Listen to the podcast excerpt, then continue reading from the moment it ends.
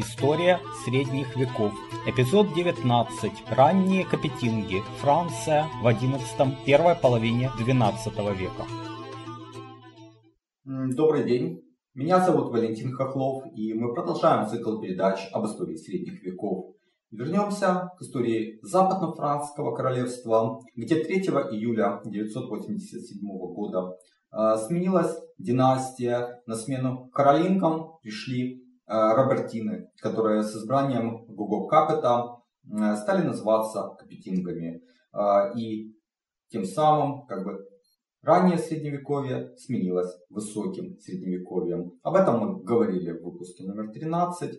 Тут следует сказать, что Гуго Капет был избран королем в ущерб Карлу Лотарингскому чистокровному капетингу, брату короля Лотаря, дяде умершего короля Э, юного Людовика V. Избрание состоялось на ассамблее знати, э, фактически лишь севера Франции, где не было представителей ни Аквитании, ни Тулузы, э, ни Фландрии, ни Вармандуа, ни тем более Британия. Относительно легитимности этого избрания были большие сомнения. Вот, например, Гизо пишет, что когда Гуго Капет спросил графа Перегора Адальберта, кто сделал тебя графом, тот ответил, а, а кто сделал тебя королем? Ну, фактически, э, Гуга Капета королем сделали его же собственные вассалы э, из региона, которым правили исконно Робертины, которые, напомню, были марграфами Нейстри и герцогами Франции, э, и под их властью была большая территория, это были Анжу, Тур, Мен, Париж, Орлеан, также их соседи и союзники, герцоги Нормандии э, и э, Бургундии. И фактически еще большое э, влияние на избрание Гуга Капета имел архиепископ Реймский Адальберон, который был другом будущего короля. А на момент избрания Капет был уже не молод, ему было порядка 50 лет, проправил он э, менее 10 лет, умер в 1996 году. И говоря о ранних капетингах, следует упомянуть э, три важных особенности.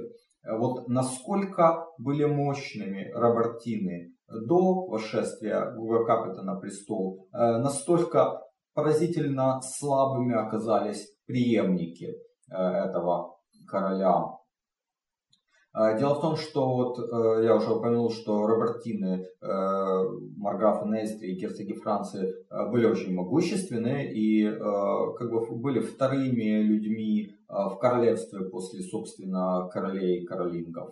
А, но, взойдя на престол, они потеряли контроль над Анжу, Меном, Туром и королевский домен ранних капетингов э, ограничивался только регионом Иль-де-Франс, областью с городами Парижем на севере и Орлеаном на юге.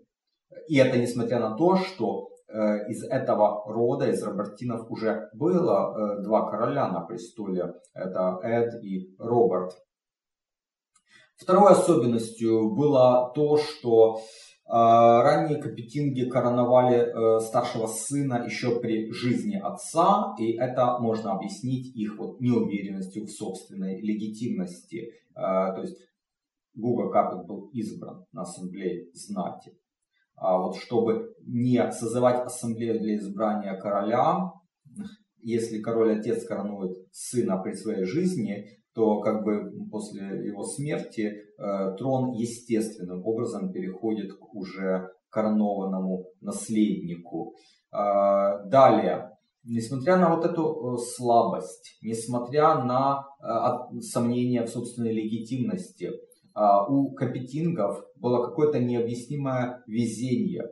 А также им была присуща определенная мудрость и осторожность в их правлении. Вот а, их везение объясняется, вот почему я говорю о везении, тем, что а, все их представители, почти все вернее, правили очень долго. А, вот, три преемника Гуга Капета правили в общей сложности 112 лет. Роберт II 35 лет, Генрих I 29 лет, Филипп I 48 лет. Далее Людовик VI правил 29 лет, Людовик VII 43 года, Филипп II Август тоже 43 года. Лишь Людовик VIII выбивается из этого ряда, он правил всего 3 года, но его сын Людовик IX Святой э, снова очень долго правит, 44 года. То есть вот эта продолжительность, она способствовала закреплению династии на троне. Э, они стали такими традиционными для Франции монархами. Кроме того, у каждого из капетингов был сын, э, наследник. А если сыновей было несколько, то между ними не возникало таких серьезных братоубийственных войн, которые мы наблюдали у каролингов. Вот э, все это э, в сочетании, вероятно, способствовало тому, что несмотря на слабость, несмотря вот на э, ограниченные ресурсы, все-таки капетинги смогли консолидировать королевство э, вокруг своего домена и создать то, что мы сегодня называем Францией. Три преемника э, Гуру Капита прослыли слабыми королями, и мне кажется, это не вполне справедливо. Э, да, они были весьма ограничены в ресурсах, они уступали в могуществе наиболее мощным э, вассалам, но их деятельность скорее следовало бы, на мой взгляд, сравнивать с закладкой фундамента в здании, когда мы не видим практически ничего на поверхности Земли. И нам кажется, что ничего не происходит. Но это очень важный этап, потому что от того, насколько прочным и качественным будет фундамент, зависит, в общем-то, устойчивость всего здания. За свое 35-летнее правление Роберт II, который правил с 996 по 1031 год, не совершил особо каких-то выдающихся поступков. Э, хотя по э, описанию епископа Хельга Добуржского э, король был хорошо сложен, не глуп, образован, имел склонности к философии и музыке, при этом он был ревностный католик. Ну, тут не следует забывать, что на его правление пришелся однотысячный год, при приближении которого в Западной Европе очень серьезно ожидали конца света, и это накладывало отпечаток на общую религиозность людей. Интересно, что третьим браком, от которого произошли последующие капетинги, э, Роберт был женат на Констанции, дочери графа Прованса Вильгельма Освободителя. Вместе с Констанцией на север Франции приехало довольно много южан, э, которые привнесли средиземноморский колорит. Э, хронист той эпохи Рауль Глебер Э, писал, что эти южане из Аквитании и Оверни тщеславные, фривольные, имеют странные манеры, непривычно одеваются, бреют бороды, подобно актерам и тому подобное. Э, одним из важнейших мероприятий Роберта было закрепление Бургундии за капетингами. Э, в 1002 году умер герцог Эд Генрих, младший брат Гуга Капета, а пасынком Эда Генриха был Отто Вильгельм из рода Анскариев – Э, внук короля Италии Беренгария II, о котором мы уже говорили ранее. И вот этот э, Отто Вильгельм, он наследовал, в общем-то, всю Бургундию, э, но Роберт вторгся в герцогство в 1003 году и до 1016 года там шла война, в результате которой герцогство Бургундия отошло к капетингам и стало их первым панажем. А Отто Вильгельму досталась лишь восточная часть Бургундии, э, графство Бургундия в составе Священной Римской империи. А при Роберте II образовался ситуативный союз капетингов с графами Анжу, который был направлен против э, другого союза э, дома Блуа и графов Гармандуа. Вот известно, что из споров короля Роберта и графа Эда Дюблуа. Пошел в историю знаменитый ответ последнего о том, что лучше умереть на своем феоде, чем жить без феода. А, граф Анжуфульк III отобрал у этого Эда э, графство Тур. А, король, воспользовавшись моментом, а, отобрал э, графство Дрё, которое стало вторым апанажем капетингов. А, впоследствии. А, с другой стороны, Эд Дюблуа, благодаря родству с домом Фермандуа, смог закрепиться в а, Шампании, хотя он там воевал с архиепископом Реймским Эблем и герцогом Верхней Лотарингии Теодорихом. И даже вот этот Эд Дюблуа пытался стать королем Арилата в 1032 году, когда там умирает бездетный король Рудольф III. Но, как уже упоминалось, в общем-то, трон Арилата достался императору Конраду II. Под конец правления э, Роберта II умер его старший сын и наследник э, Гуга, а с двумя младшими сыновьями у короля были междоусобицы. Вот эти два сына, это Генрих и Роберт. Собственно, в разгар междоусобиц э, король умер 20 июля 1031 года. Королева Констанция хотела возвести на престол своего любимца, младшего сына Роберта. Но все же корону получил Генрих, а Роберту достался утешительный приз. Генрих уступил ему э, герцогство Бургундия, которым он владел при жизни отца. И вот, собственно, с этого Роберта, герцога Бургундского, э, начинается первый апанаж Капетингов и первый Капетинский дом герцогов Бургундских.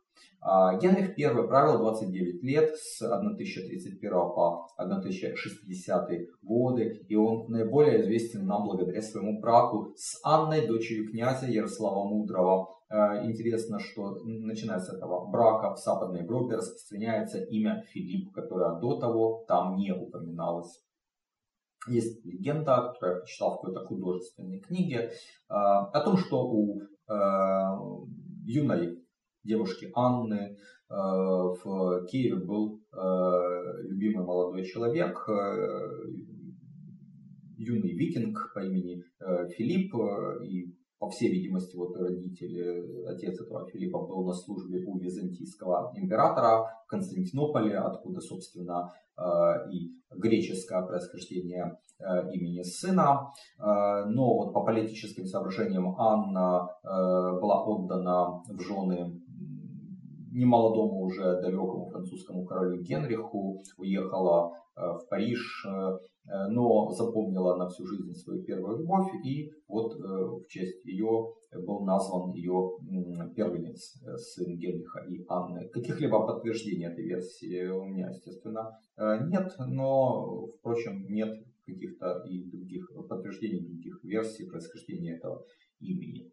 А, само же правление Генриха было довольно блеклым, оно прошло в непрерывных стычках, э, достаточно локальных с его баронами и также с соседями. Ну, то есть он продолжал союз с графами Анжу против дома Блуа, и постоянно там шли какие-то конфликты. А, но наиболее знаменитым, наверное, значимым событием царствования Генриха была битва при Валь-Эдюн, в Нормандии, где король поддержал э, молодого Вильгельма, незаконнорожденного сына герцога Роберта и будущего Вильгельма Завоевателя, а против его двоюродного брата Ги Бургундского, который был сыном сестры этого герцога. Ну вот, битва завершилась победой Генриха и Вильгельма. Более важные события того времени происходили в тех регионах нынешней Франции, над которыми король не имел власти. А, вот, а, например, в 1032 году э, Эд, второй сын герцога Аквитании Вильгельма V, он следовал от матери э, герцогства Гасконь. А в Гасконе до того правила местная династия, видимо, баскского происхождения, э, происходившая чуть ли не от герцога Лупа, современника Карла Великого. И вот эта династия завершилась, Эд унаследовал Гасконь, а в 1038 году после смерти старшего брата еще и Аквитанию. Но через год он погиб в стычке со сводными младшими братьями, и герцогства, в общем-то, тогда не объединились. А, хотя это объединение произошло в 1058 году под властью младшего из сыновей Вильгельма V Гижо Фруа, э, который правил в Аквитании и в Гасконии под именем Вильгельма VIII. Между 1037 и 1062 годами э, Большое графство Прованс разделилось на, собственно, графство, которое в будущем унаследует дом Барселоны, и маркграфство, которое благодаря вот своей матери э, унаследовал э, Понс, граф Тулузы. И вот это объединение графства Тулузы и маркграфства Прованс способствовало тому, что под властью дома Раймундидов, графов Тулузы, э, оказался весь юг э, нынешней Франции. Генрих I умер 4 августа 1060 года. Ему наследовал уже упоминаемый сын Филипп, которому тогда было 8 лет. И в течение семи лет до совершеннолетия Филиппа регентами Франции были Анна Ярославна и граф Фландрии Балдуин V. В правлении Филиппа произошли два очень важных события высокого средневековья. Это покорение Англии Вильгельмом Завоевателем, герцогом Нормандии и в 1095 году начался первый крестовый поход. Впрочем, король Филипп к этим событиям прямого отношения не имел. С герцогом Вильгельмом отношения у него были сложными, не в последнюю очередь из-за очень агрессивного поведения нормандского герцога. Вот в том же 1066 году Э, Нормандии угрожал герцог Британии Конан II. Почему? Потому что он утверждал, что норманы отравили его отца, э, герцога Алана III, э, в то время, когда вот этот Алан был опекуном Вильгельма, юного Вильгельма, завоевателя.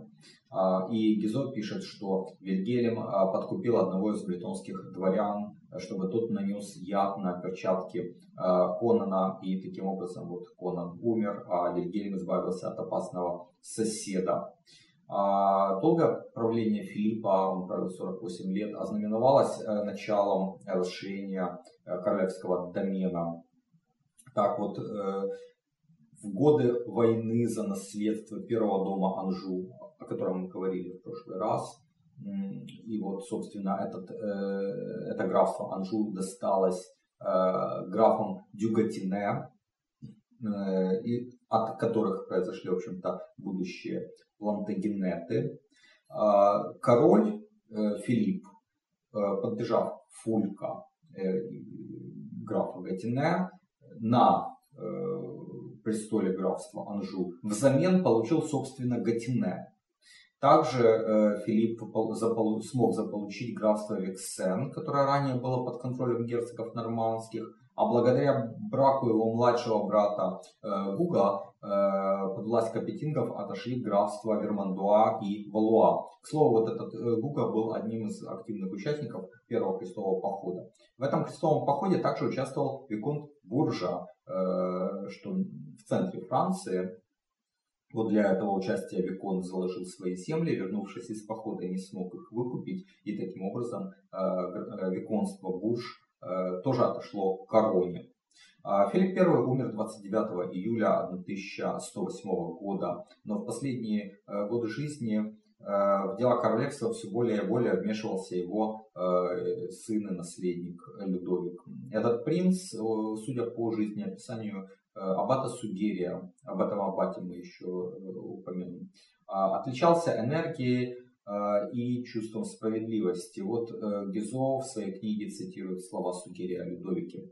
Этот юный герой, веселый, привлекавший к себе все сердца и за свою доброту, принимаемый некоторыми людьми за простака, едва достигнув юности, оказался уже мужественным защитником царства своего отца заботился о нуждах церкви и о том, что давно уже оставалось в пренебрежении, о безопасности земледельцев, ремесленников и бедных.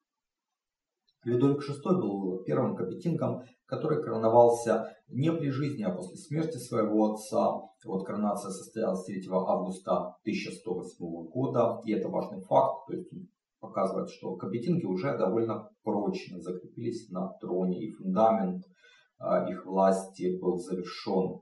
А Людовик VI стал первым из великих королей Капетингов, который на этом фундаменте возвел здание французской государственности.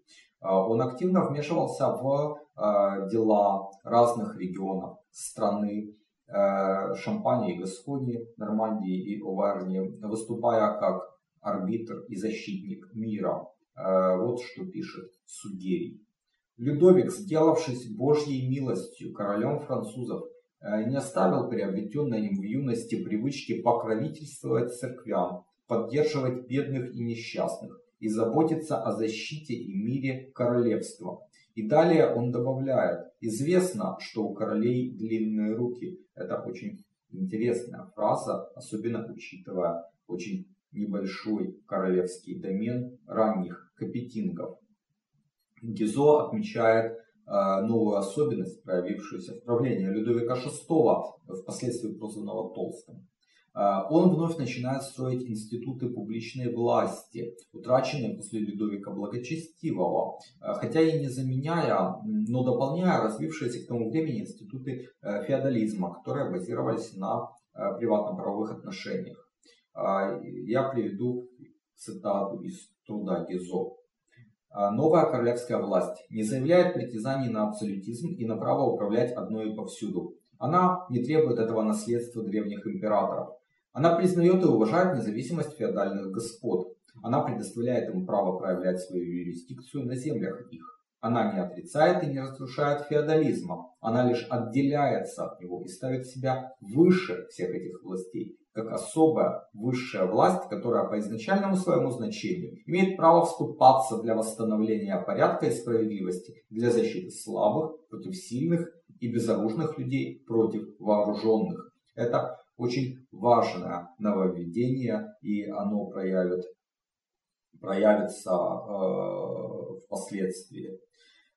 Э, Сугерий, э, автор жизни Людовика Толстого, в юности учился с будущим королем, затем был его советником. В 1122 году Людовик сделал его аббатом Сен-Дени, и особенно сильное влияние Сугерия проявилось после смерти Людовика VI, которая произошла 1 августа 1137 года.